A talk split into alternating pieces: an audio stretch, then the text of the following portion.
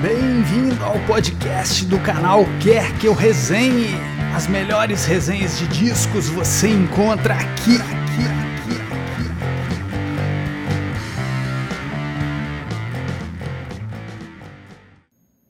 Depende de mim agora. Acenda as luzes brilhantes. Tem que haver mais mudanças em minha vida. Olá, galera que acompanha o canal e podcast Quer Que Eu Resenhe.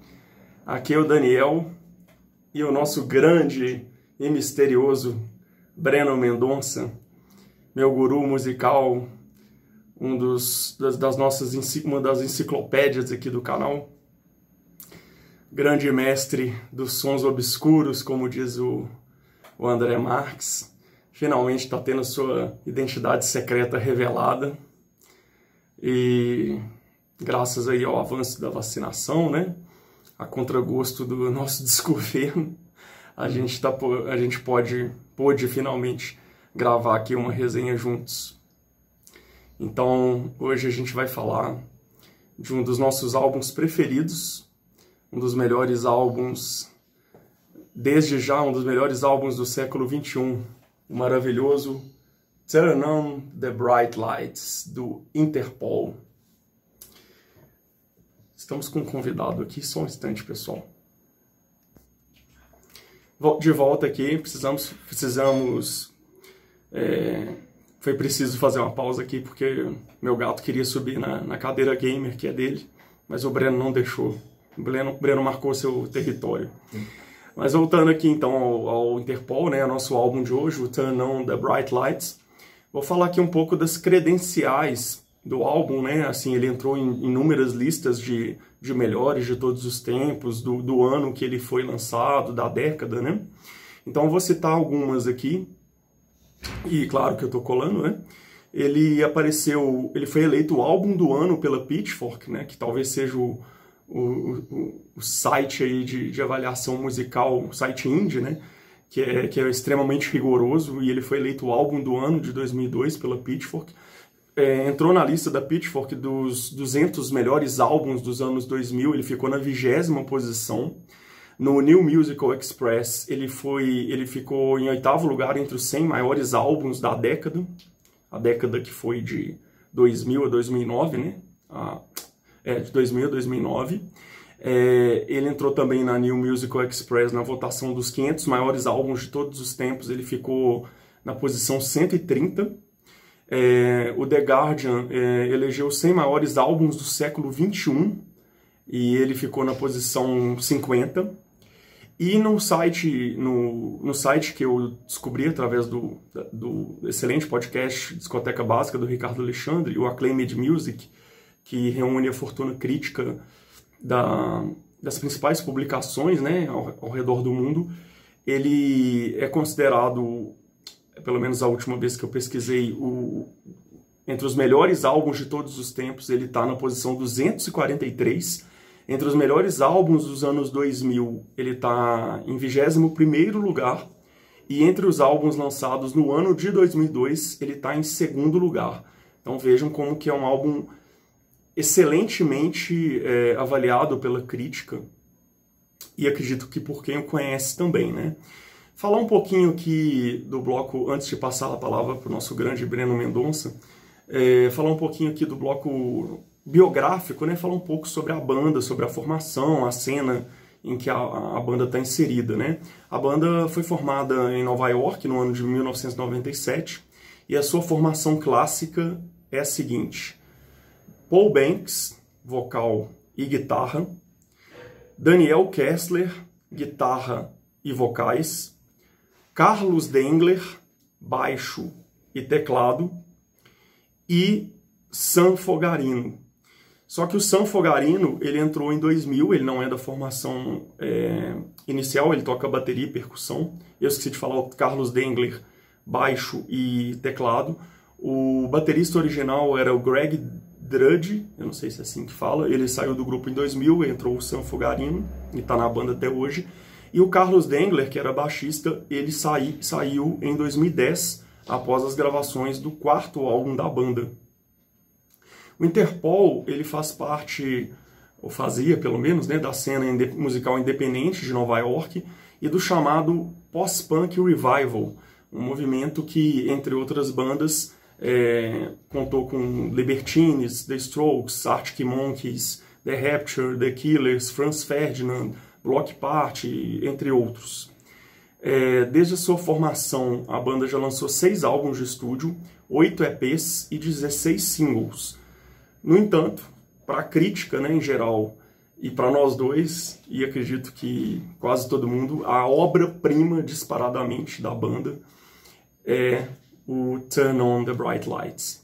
E agora nosso mestre Breno Mendonça vai falar aqui um pouco, ou muito, das influências do Interpol, das ótimas influências do Interpol.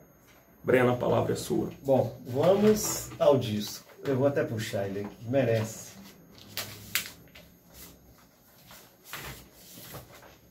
Esse disco aqui, pessoal, ele foi lançado em 2002 pela Matador Records.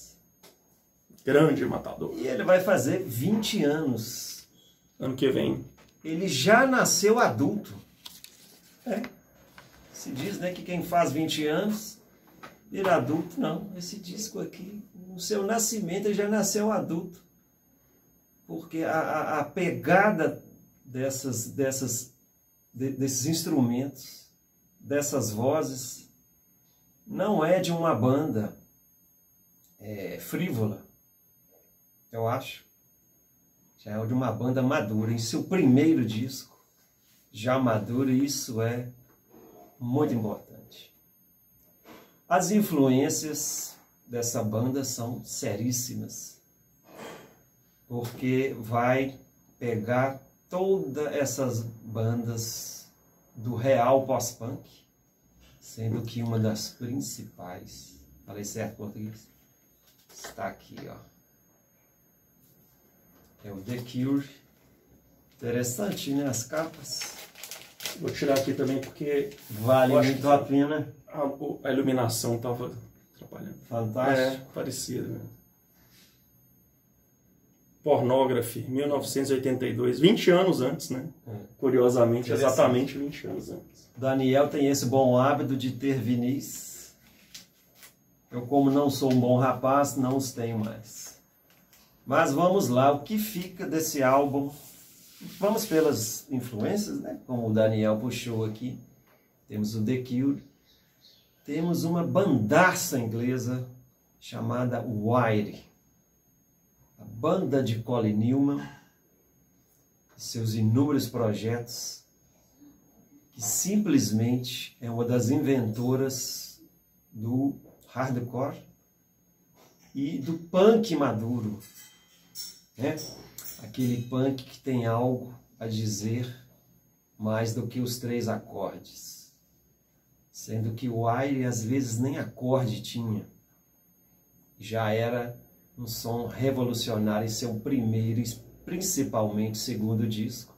Primeiro Pink Fleck, os inventores do verdadeiro hardcore, junto depois com os Dead Kennedys, mas é outra história. Considerado um dos melhores álbuns do punk, né? De todos os maiores e melhores álbuns do punk de todos os tempos. Tem sempre tá nas listas aí. Sem dúvida, aquilo é arte pura, sendo que seu segundo tem uma pitada de um cara espetacular que todos gostamos, que é o Brian Eno, que é aquele fundo musical maravilhoso, um disco seríssimo ele, ele foi lançado em 1978 e a gente deve escutá-lo. Outras bandas, o Gang of Four, né? esteve aqui em Belo Horizonte, eu fui. Eu não. Uma banda espetacular, um dos pilares do pós-punk, da onde o baixo, né, como a Bis falou, o som é político, não é a letra. Espetacular. E temos também, eu estou lembrando aqui, o Chameleons Zucar, com seu estupendo disco Script of the Bride. Vai aparecer aqui na edição todas essas fotos, né, para quem quiser correr atrás. Turma nova aí, né, tudo.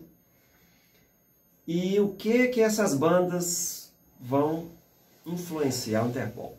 A metrificação do som. Você pode ver a gente vai falar das faixas do Interpol. Ele, ele para ali em segundos a música e ele começa um outro som um pouco diferente, às vezes mais radical. Isso vai estar em obstáculo número um, né? Faixa é realmente, eu acho que uma das mais angustiantes aí. Estamos falando de pós-punk. Isso aqui é muito dark, tá? No bom sentido, isso aqui não é um álbum iluminado, não. Isso aqui tem umas propostas é, muito interessantes. Joy Division. Né? Que dizer que isso aqui não tem de Joy Division, tem tudo. Né? Maravilhoso. Vamos lá. Então, galera, dando sequência, falar aqui rapidamente da ficha técnica do álbum, né? É um álbum que foi gravado em novembro de 2001 e ele foi lançado apenas a contracapa, né, maravilhosa também. Ele foi lançado apenas é, quase um ano depois, né? Exatamente no dia 20 de agosto de 2002. É, o gênero é considerado o indie rock e o post-punk revival, né? A influência principal disparadamente é o Joy Division, né? Foi muito comparado selo, o Breno já citou aqui, a espetacular Matador Records, né? Talvez, para o meu gosto, o Breno evidentemente não concorda, o melhor selo.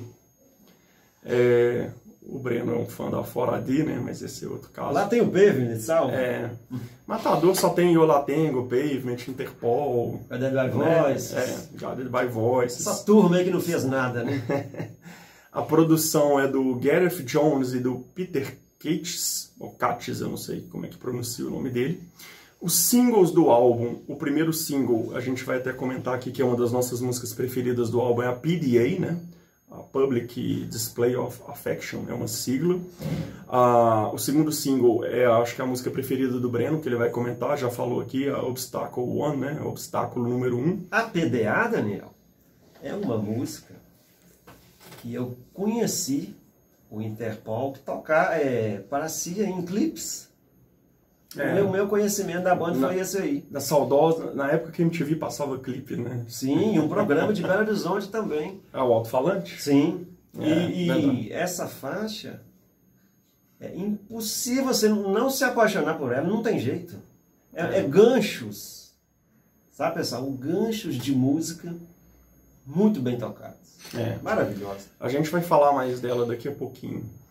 E o terceiro e último single do álbum foi um, é, foram duas músicas lançadas é, no mesmo single, né? A Say Hello to the Angels, que o Breno vai comentar, que é uma das faixas preferidas dele, e a, é, a, a minha preferida do álbum e uma das preferidas da vida, né? Que o Breno também gosta muito, que é a N, ao, é, em inglês seria NYC, né? É, New York Cares, né? Que poderia ser New York City também. Também vamos comentar dessa faixa. E aí então vamos pegando o gancho aqui e falar das nossas faixas preferidas. Algumas é, a gente tem, perdão, essa preferência né, em comum. Outras o Breno gosta, eu já não gosto tanto e vice-versa. E a primeira é um desses casos, é uma das minhas preferidas, mas eu acho que não está entre as preferidas do Breno, que é a faixa Untitled. É, destacando que a, a, as músicas são creditadas à banda toda, né? O Paul Banks, o Daniel Kessler, o Carlos Dengler e o Sam Fogarino, né? Um trabalho em conjunto aqui. E a Untitled, né? A, seria sem título, né? Ela, segundo a própria banda, ela foi uma música feita para ser uma música de abertura de shows né? Daí o nome de, da música, né? Sugerindo que pode ser uma música até de introdução. É, e de fato, ela tem todo o jeitão assim de música de abertura, né? É, foi uma música realmente muito bem escolhida para abrir o álbum e como para abrir shows né, em geral. E ela tem uma letra, como várias letras aqui são, são interessantes, né? Mas ela tem uma parte que eu que particularmente eu gosto assim, que ele diz a surpresa às vezes virá. E ele repete isso. Eu lhe surpreenderei, alguma hora eu aparecerei. E depois ele diz: Eu lhe surpreenderei alguma hora, eu vou aparecer quando você estiver para baixo. que é o momento que o Interpol costuma parecer, né? Quando a gente está é, para baixo. E ela tem um instrumental assim, não sei se o Breno concorda, mais arrastado. É, por isso que eu acho que ela, que ela remete mesmo a uma faixa de abertura, assim. É, é, é um, um, instrumental. É como se a banda estivesse realmente chegando, né? É, é, em vez de. de um anúncio. É, ela não chega com uma porrada, assim, não é porta na cara, né? Ela vai é, chegando assim, lentamente, mas já dando um recado, assim, ó. Esse álbum aqui se trata disso. Você... A número 2 é a pedada disso? Não, a número 2 você vai comentar em seguida que é o obstáculo. O obstáculo número 1 um é a número 2. Que é a porrada. É. Então aqui eles dão cartão de visitas mas eles já estão avisando, olha, a barra vai pesar. Tem uma tragédia, né? peraí. Ele já fala, ó, repetindo o que ele falou na letra, eu vou aparecer quando você estiver para baixo. E aí o Breno continua com a Obstacle One. O obstáculo número 1 um é uma faixa esquizofrênica, porque ela tem andamentos muito diferentes um do outro, e a, a maneira que o vocalista canta é assim, é uma coisa assim um pouco até angustiante, pode até causar assim mal-estar, é essa ânsia que ele tem de jogar né, a, a, as palavras ali na música, um instrumental belíssimo, sabe? É um impacto para mim essa faixa, obstáculo número um, né? E ela está antes da New Yorkers, ok, que é já, já começando a falar sobre ela, a gente não pode esquecer que um ano antes do lançamento desse disco, Nova York teve um trauma, que está lá até hoje. É. Aqueles aviões que caíram ali. E vocês podem ver lá no clipe, videoclipe de New Yorkers, como que o vocalista ele está assim numa, numa bruma, né? É bem lembrado. Alcoólica, assim, ele tá sendo. Eles gravaram o álbum dois, apenas dois meses depois dos atentados, né? Do 11 de setembro. Isso é sintomático. Né? Muito uhum. sintomático. A faixa número 3, que é, é o que? Uma balada aqui, é uma. É, é, essa faixa pode, poderia estar nesse disco pornógrafo do Equipe tranquilamente. É para lembrar o grande Big Star, né? Talvez tenha sido uma influência também, não sei, uma influência entre aspas secundária. Essa faixa é um holocausto. Sem dúvida, Alex Chilton e o nosso outro amigo Chris Bell, né? Duas, dois anjos da música. É. New York Cares, vamos lá. Vamos lá. Essa aqui nós dois queremos comentar porque é uma música espetacular. Como eu disse antes, a New York Cares, ela é não apenas a minha faixa preferida desse álbum, ela é uma das minhas músicas preferidas da vida. Estava comentando aqui mais cedo com o Breno, acho que a última vez que eu ousei ranquear as minhas músicas preferidas, eu só consegui chegar lá por volta da quinquagésima. Essa música acho que estava ela estava no top 10. Ela estava no top meu top 10 da vida. Não sei se hoje ela estaria no top 10, mas no top 15, top 20 certamente estaria. Estaria no meu top 10 assim das angustiadas. As faixas de angustiadas e darks, porque ela já me fez chorar ouvindo no fone, porque é Sério? é muito emocionante. E eu, e eu nem sabia falar. a letra de, direito. Eu estudei a letra para poder falar para vocês aquela frase. A frase que eu disse no início, né? Dessa resenha é final desta faixa. É, e eu nunca eu escutei o Breno falar que chorou na vida, então realmente ela é um holocausto.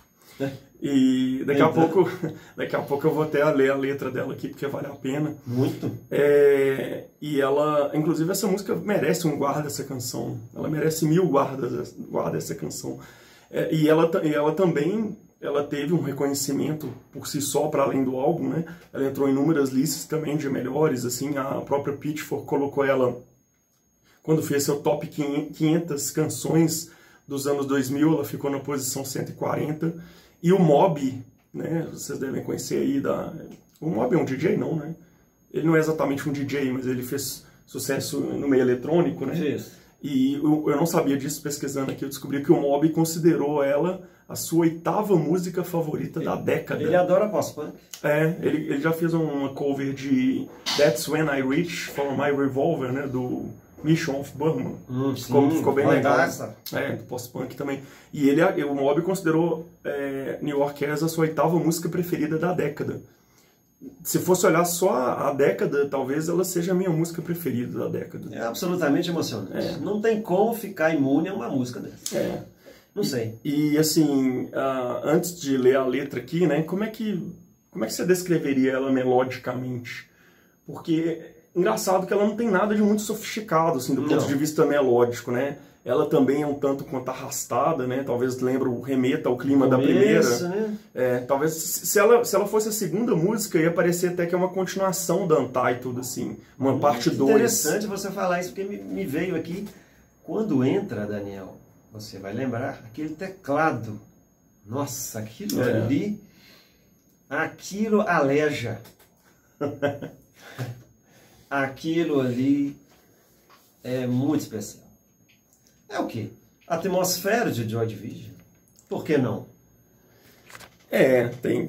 É, é É. difícil, é difícil falar alguma coisa do, do Interpol que não tem a ver com Joy Division. né? Honest Tonight do New Orleans, É. espetacular faixa, né? Tudo. Verdade. Tem uma- um gancho aí, né? É, Na minha escuta, na nossa. verdade. É. Só ler aqui a letra, que é um, eu considero um poema essa letra. Além da melodia ser excelente, né? A, a letra. é, essa música pra mim é uma música perfeita tam- é, é, também por causa da letra, porque é uma música para ser perfeita pra mim ela tem que ter uma, uma melodia e uma letra muito boas, né? É, quer dizer, mais do que muito boas, perfeitas. Então ele diz assim: Eu tinha sete rostos. Pensei que soubesse qual usar mas estou enjoado de desperdiçar essas noites solitárias, treinando para não me importar. O metrô é uma pornografia, Fantástico. as calçadas são uma bagunça. Eu sei que você me apoiou por muito tempo. De alguma maneira, não estou impressionado. Aí ele, ele canta, mas Nova York se importa, e tem um backing vocal atrás que repete, que, que repete não, que diz, tem que haver mais mudanças em minha vida. E ele fica repetindo isso. Nova York se importa, tem que haver mais mudanças em minha vida. E a forma como isso é cantado, não sei se você concorda, eu acho muito emocionante, assim, eu... Dramático. É, essa música me pegou, assim, numa época, pra mim, muito difícil, assim, é, embora tenha tido, evidentemente, seu lado bom, né, que é uma época que eu... É, o disco foi lançado. É, não, mas das eu não... coisas boas. É, não, mas eu não tô falando, eu tô falando de 10 anos depois, eu tô falando de 2012, Ah, sim. porque eu me separei e eu lembro que na época e- e- essa frase pra mim fez muito sentido, tem que haver mais mudanças na minha vida, né? Interessante. Eu, aí eu peguei ali pro meu contexto, né, Sim. pessoal. E aí ele repete a parte do metrô, né, que o metrô é uma pornografia, as calçadas estão uma bagunça e tal. E depois vem um trecho que ele faz uma menção ao título do álbum, né, Turn on the Bright Lights. Ele diz: "Depende de mim agora, acenda as luzes brilhantes". Foi essa parte que você Lei. que você Falou, falou, no início do, do vídeo, né? E aí ele fala novamente, né? Nova York se importa, tem que haver mais mudanças em minha vida. Lendo a letra isoladamente, é, pode parecer um tanto deslocado, assim, então, mas é impressionante como que casa bem, casa perfeitamente, né? Com, com a melodia. E essa parte também me pegou muito na época. Eu tinha sete rostos, pensei que soubesse qual usar é, essa questão da- das máscaras sociais e tal, né? Eu, eu me peguei, assim, pensando muito nisso também na época. Interessante. É, enfim, eu... É o que eu falo, melhor do que a gente está falando aqui, se você não conhece, vá e ouça New Yorkers. Não perca a chance de morrer sem ouvir essa canção. Aliás, no 1001 tem uma faixa deles, no, no, no 1001 músicas, que agora me fugiu qual é, mas não é a New Yorkers. Sei que seja PDA, né? Não, eu vou olhar. Eu vou, Ok. enquanto, o Breno, enquanto o Breno estiver avaliando aqui, depois da PDA, eu vou fazer uma colinha ali. Mas fala, já que a gente falou da PDA, né? Que é a Sim. próxima música. É a PDA, né? Public Display of Affection, que é a demonstração pública de afeição. Aliás, tem duas músicas no álbum que são siglas, né? A própria NYC, né? Que é New York Cares, e a PDA, a Public Display of Affection. É do videoclipe, né? Que Sim. O primeiro single, né? É, da É banda. uma faixa que eu considero de ataque. É. Ela é rapidíssima, É uma fa... Não sei se você concorda. quase uma raiva.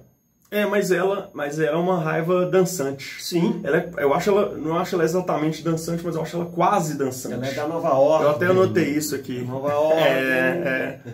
Talvez seja ali na. Já que você falou de Nova Ordem, é, Nova York Ordem, né? é, ela, eu lembrei aqui agora daquela que o Peter Hook canta, do Movement. Maravilhoso. Como é que ela chama, gente? Do Movement, que é o primeiro É álbum do New Order. Né? É... Tá se referindo à primeira, então. A primeira Só que ela é, aquela, aquela é dançante, né? Era mas ela é um dançante deprê, né? Que é tipo Blue Moon e tal. Como é que chama aquela música, cara? Seria um ensaio para a dança. A primeira do, do, É a do primeira. Movement. Eu também não tá, me- tá me ocorrendo a melodia aqui, sim. É. Pô, a gente tem que fazer uma colinha aqui. Pesquisa aí pra gente aqui no, no, no Google aqui, cara. Certo. Eu fiquei agora. Vamos colocar um movement aí.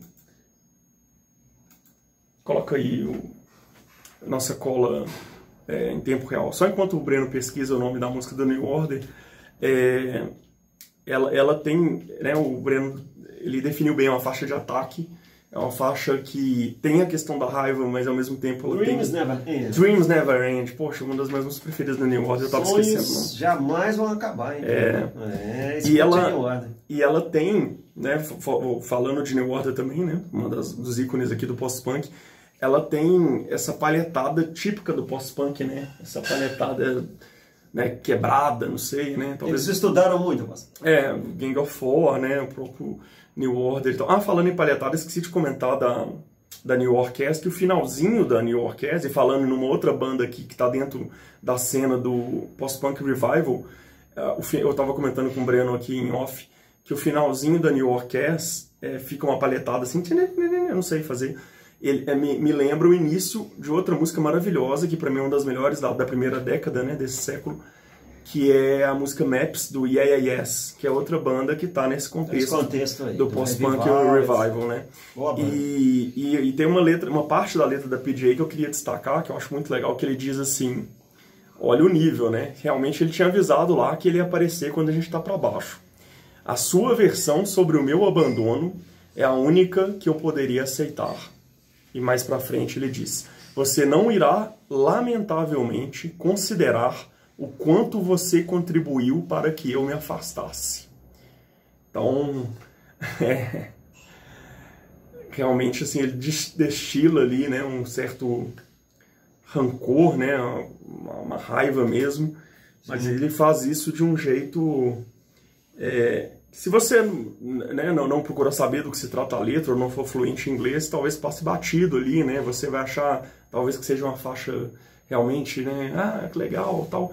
Embora não seja, eu não acho que ela chega a ser dançante como a Dreams Never End, né? Em termos de batida, mas ela tem um- uma carga depressiva também, que aí eu acho que pode ser comparado E depressiva, é esse disco, gente, a gente vai ouvir ele quase que obrigatoriamente alto, em volume alto. PDA em volume alto é uma dádiva, Exato. não é?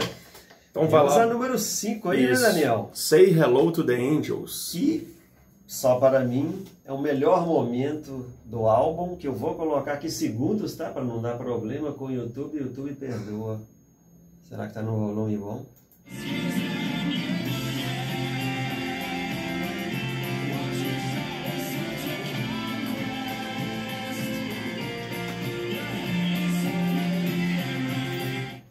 Que beleza. Seu cabelo é bonito e vermelho. Este é para mim o melhor momento.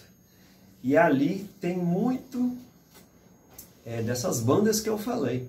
Para-se um segmento da música, inicia-se outro, mais melódico ou mais hard, e a música fica mais brilhante, mais criativa, mais Interpol.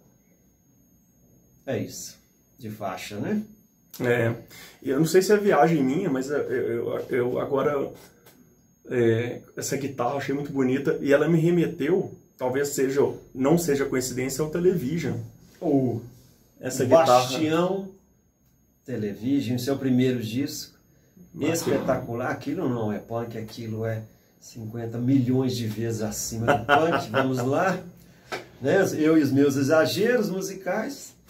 Mas aquilo ali é único. Aquela, né? Aquela briga de guitarras que depois a gente vai ter um discípulo estupendo que é a banda de Lawrence Felt, filtro, filtro para a realidade musical. Outras histórias pra gente contar, né? Próximos episódios. É... Pessoal, só um minutinho que meu gato apareceu aqui de novo. Vai ser, pô, Daniel, não brinca. Voltando aqui para as considerações finais, é, eu tava lembrando aqui com o Breno, eu, achei, eu jurava que ele tinha ido, porque eu fui no show do Interpol em Belo Horizonte em 2008. É, até o Patufu que abriu, né? Vai entender, mas enfim. Coitado. E eu mas eu gosto de Patufu, tá? Vai até aparecer aqui no canal depois. E eu lembro que, que a banda tava puta porque o pessoal da produção deixou as luzes acesas, do palco todas acesas, assim. O Patufu achou que foi maltratado, né? E de fato isso acontece algumas vezes, né? O artista nacional que abre pro gringo não ter o devido respeito, né? Sendo que às vezes ele é até melhor ou maior, né? Do que o próprio artista que ele tá abrindo o show. Não que eu acho que esse seja necessariamente o caso. Embora eu goste mais de Pato Folk que de Interpol, mas eu, como eu, eu vou fazer uma afirmação até mais polêmica daqui a alguns segundos, é, o Breno, por favor, releve, porque para mim, e aí eu quero deixar claro que essa é a minha opinião, esse álbum é melhor que qualquer álbum do Joy Division. Eu sei que sem o Joy Division não existiria Interpol, e, e talvez em alguma medida nem esse movimento do revival do post-punk, mas eu acho que o Joy Division, Division, né? Aliás, essa não é uma avaliação só minha, ela é uma banda melhor de singles do que propriamente de álbuns. Então, claro, se o Joy Division colocasse aquelas maravilhas que foram lançadas apenas em singles nos álbuns de estúdio, não teria comparação, na minha opinião. Mas eu gosto mais deste álbum que do Closer, que o No Pleasures. Mas aí eu sei que é uma. Para a maioria talvez seja uma heresia, mas é a minha opinião polêmica. Daniel, eu não posso falar muito, porque eu não conheço esse raio de Joy Division. Levando assim fica mais light. é isso aí, pessoal. Valeu, galera. Hoje a gente estendeu Prazer um pouco estar mais. aqui falando junto com o Daniel, hein? É uma honra, uma honra pra mim. Não, a honra é minha. Mas não vamos brigar por isso. É claro. Valeu pela audiência, pela paciência. Até a próxima. Obrigado. Viva Interpol! Sempre. Nossas resenhas também estão disponíveis em vídeo no canal Quer Que Eu Resenhe no YouTube.